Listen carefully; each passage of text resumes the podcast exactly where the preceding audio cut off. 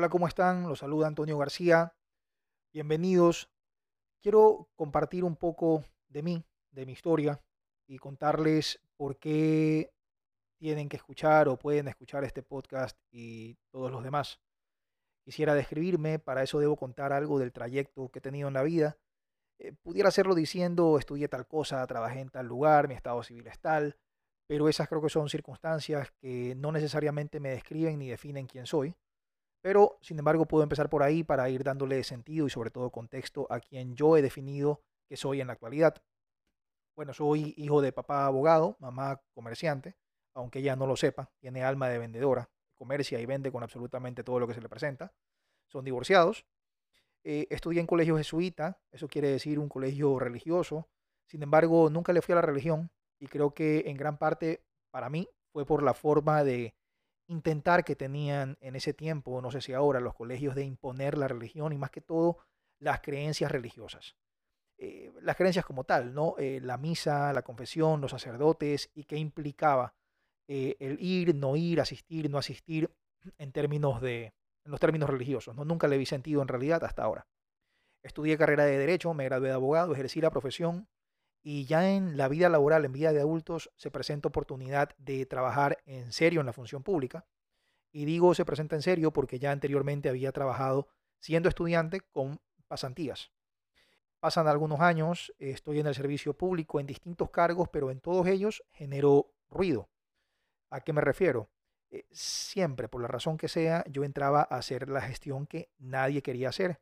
Y esta, esta gestión que yo hacía no dependía de terceros, de órdenes superiores, ni de intereses políticos, porque yo no me debía a nada político. Mi entrada al servicio público fue limpia, fue transparente. Se requería de un abogado en ese tiempo en una institución pública para que preste un servicio. Yo me puse de acuerdo, entré a la institución pública y con el paso del tiempo y también por circunstancias de la vida fui llegando a determinados cargos que me pusieron en determinada posición hasta que llegó el momento en que por el cargo en que ocupaba, que era alto, y por el trabajo que me tocaba hacer, debía investigar denuncias de corrupción. Entonces, esas denuncias las investigué, los resultados los comuniqué a mis superiores en ese momento y el desenlace de eso fue que básicamente tomé la decisión de separarme de ahí por una cuestión de principios, salí por una cuestión de, de valores, yo no estaba de acuerdo con muchas de las cosas que estaban pasando en ese momento, en ese gobierno, entonces me separé. Pero esta separación me costó. Me refiero a que tuvo un precio a pagar. Y vino una especie, bueno, no una especie, vino una crisis que tuve que atravesar a todo nivel, ¿no?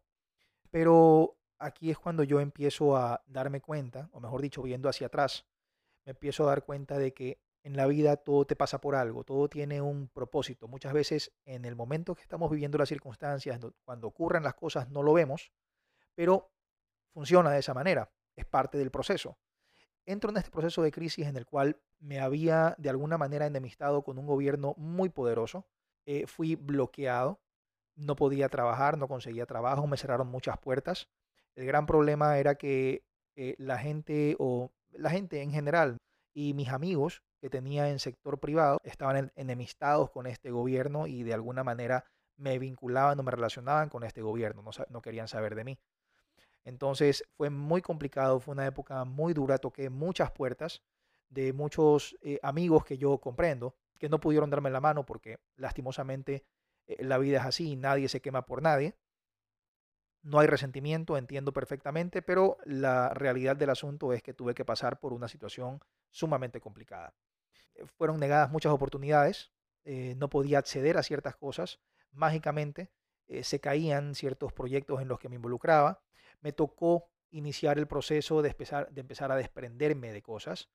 No estaba ingresando dinero y había que resolver necesidades, había colegios que pagar y tuve que empezar a vender activos. Y llegó un momento en que ya cuando te desprendes ya de, de, carro, te desprendes de, de, enseres domésticos, te desprendes del lugar de trabajo, te desprendes de oficina y empiezas a vivir de esto sin tener la posibilidad de, de producir, empiezas a tener una crisis ya interna eh, muy profunda. Empecé a caer en desesperación, en angustia, en mucho estrés, no, no lograba dormir, no sabía qué hacer ya y empezaba ya a cuestionarme, ¿no? ¿Verdad? Empezaba ya a tener dudas de mí.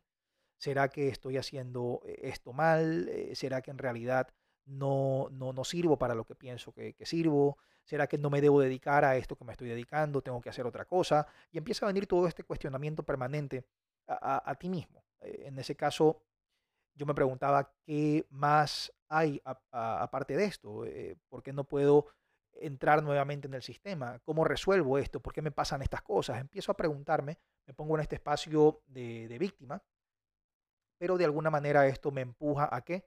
A empezar a buscar apoyo, de alguna manera, para no quedarme en ese espacio y ahí sí es mérito mío, por más que haya estado en algún momento experimentándome en espacio de víctima, me declaré responsable y empecé a trabajar en mí primero sin saberlo por necesidad, ¿no? ¿Verdad?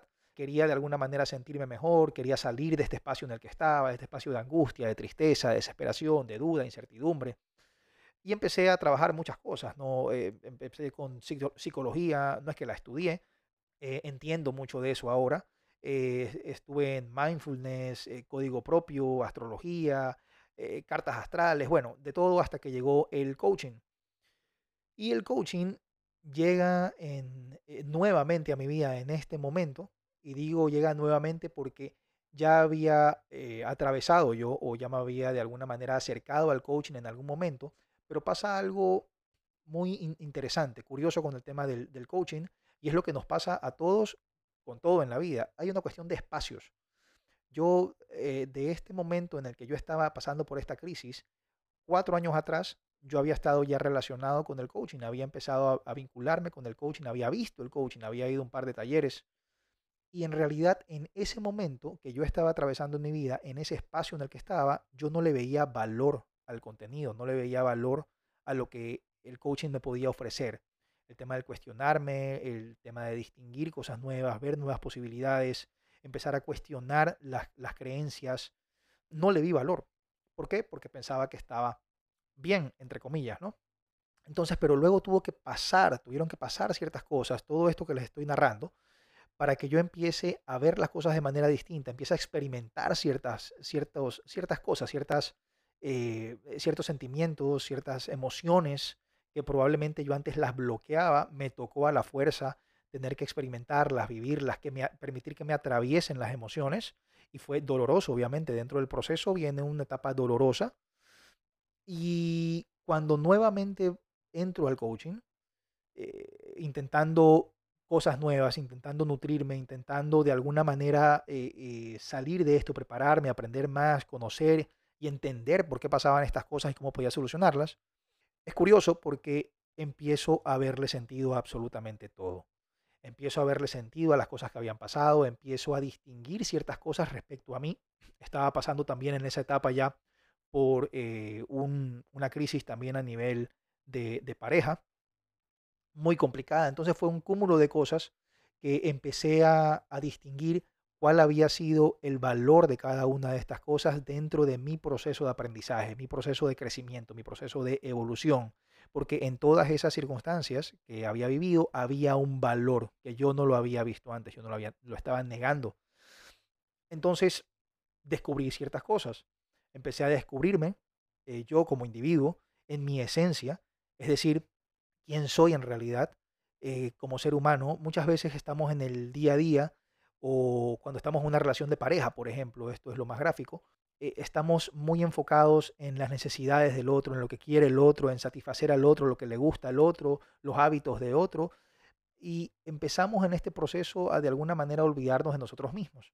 Así nos pasan con las parejas, así nos pasan también con nuestro trabajo o con nuestros hijos o con alguna circunstancia o persona en particular en el momento en que estás, entre comillas, solo, estás solo contigo, aprendes a estar contigo. Cuando aprendes a estar contigo, a disfrutarte el tiempo contigo, a, a pasar tiempo contigo, salir a ver una película al cine tú solo, ir a un restaurante, comer tú solo, irte a dar una vuelta a la playa o donde sea tú solo, empiezas a conversar contigo y te empiezas a conocer, empiezas a descubrir cosas que o no sabías que estaban ahí o te habías olvidado que ahí estaban. O empiezas a ver nuevamente cosas que en algún momento te gustaron, te llamaban, de alguna manera te movían, pero con el paso del tiempo y el paso de los años y los daños, eh, ya no es así, cambiaron. Entonces empiezas a redescubrirte como, como persona.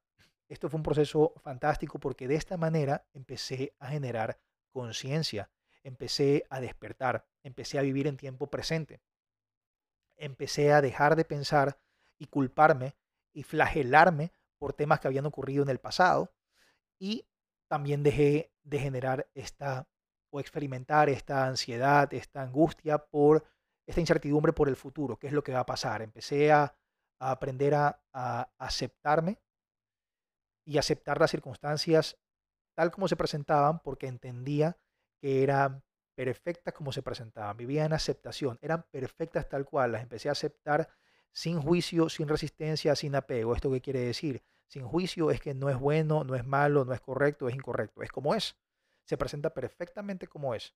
Sin resistencia, lo que tenga que venir a mi vida lo recibo con brazos abiertos, lo que se tenga que ir porque cumplió su ciclo, cumplió su proceso, me dejó un aprendizaje, lo agradezco, lo despido en agradecimiento. Y sin apego quiere decir que las cosas no tienen que verse como yo espero, yo pienso o yo quiero que se vean necesariamente.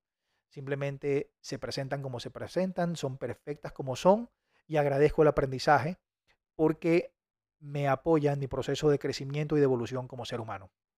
Dentro de este entrenamiento, este proceso, esta etapa, eh, es fantástico porque las circunstancias afuera no cambian. La vida que tú experimentas y que tú ves de determinada forma, que en esa etapa de mi vida yo la veía gris, oscura, incierta, eh, no cambia eso.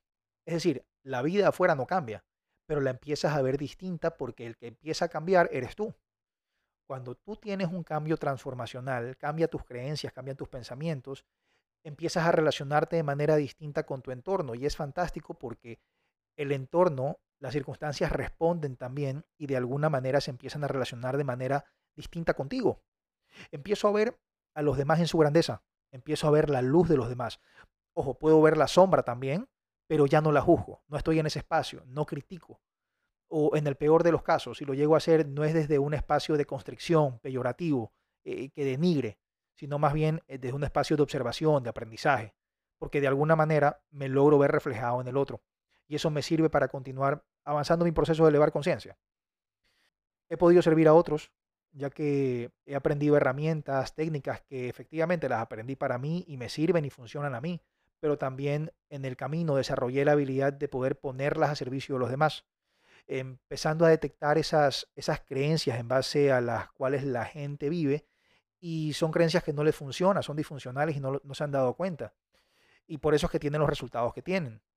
Entonces las empezamos a debilitar conversando con las personas, empezamos a debilitarlas con un proceso de cuestionamiento poderoso, hacemos que la persona imagine su vida sin que exista esa creencia de por medio y luego la apoyo a que la modifique funcionalmente o que construya algo mejor, una nueva creencia que esta vez sí va a ser funcional para lo que aspira en este momento de su vida la persona. No es fácil entrar en el sistema de creencias de una persona, y más aún cuando se trata de alguien que no te conoce o que te conoce hace muy poco tiempo. Entendamos que las creencias son un sistema, son ideas, son pensamientos, significados, son paradigmas que viven con nosotros en nuestra cabeza desde hace muchísimo tiempo, muy probablemente desde la etapa de la niñez, y para nosotros viven como una verdad. No las cuestionamos, no sabemos, no entendemos, no nos damos cuenta cómo aterrizaron esas ideas, esos, esos pensamientos, esas creencias, esos paradigmas en nuestra cabeza, sin embargo las tenemos ahí y nunca nos preguntamos por qué tenemos esas y no otras. Entonces es difícil, hay que, hay que ser muy, muy hábil y muy fino para lograr entrar a la cabeza de otro ser humano y poder detectar y poder apoyar a que la otra persona distinga cuál es esa creencia que probablemente es la que le está generando el resultado que no le permite vivir la vida que quiere. ¿Qué es lo que yo quiero con estos podcasts? Quiero compartir en apertura total cosas que pienso sobre determinados temas. Vamos a hablar de muchas cosas. Eh, si han llegado hasta este momento en el podcast, les agradezco de todo corazón que se hayan tomado unos minutos de su tiempo para escucharme. La idea es que de alguna forma, en algún nivel, conectemos a través de, de estas grabaciones y que alguien allá afuera, cuando escuche lo que estoy compartiendo, que resuene en esa persona, que le haga clic, le haga sentido y que de esa forma eh, pueda apoyarse a mejorar su calidad de pensamientos, ya que eso es lo que va a permitir mejorar su calidad de vida. Siempre he pensado que hay una relación directa en tu calidad de pensamientos con la forma en que vives. Si tú mejoras tu calidad de pensamientos, vas a mejorar tu calidad de resultados. Si tú mejoras en tu calidad de resultados, en consecuencia tú vas a mejorar tu calidad de vida y eso es lo que queremos todos, o la mayoría por lo menos. Bueno, muchas gracias. Si les gustó este podcast, por favor, reenvíenselo a alguien a quien ustedes crean que le pueda servir o que al menos le pueda interesar. Si quieren que hablemos de algún tema en particular, por favor, escríbanme por redes sociales, me pueden escribir por, por Instagram en Antonio García S o a mi correo antonio.garcia.reyes.gmail.com. Yo voy a estar gustoso de leer sus comentarios, sugerencias, nuevos temas que quieran que se planteen.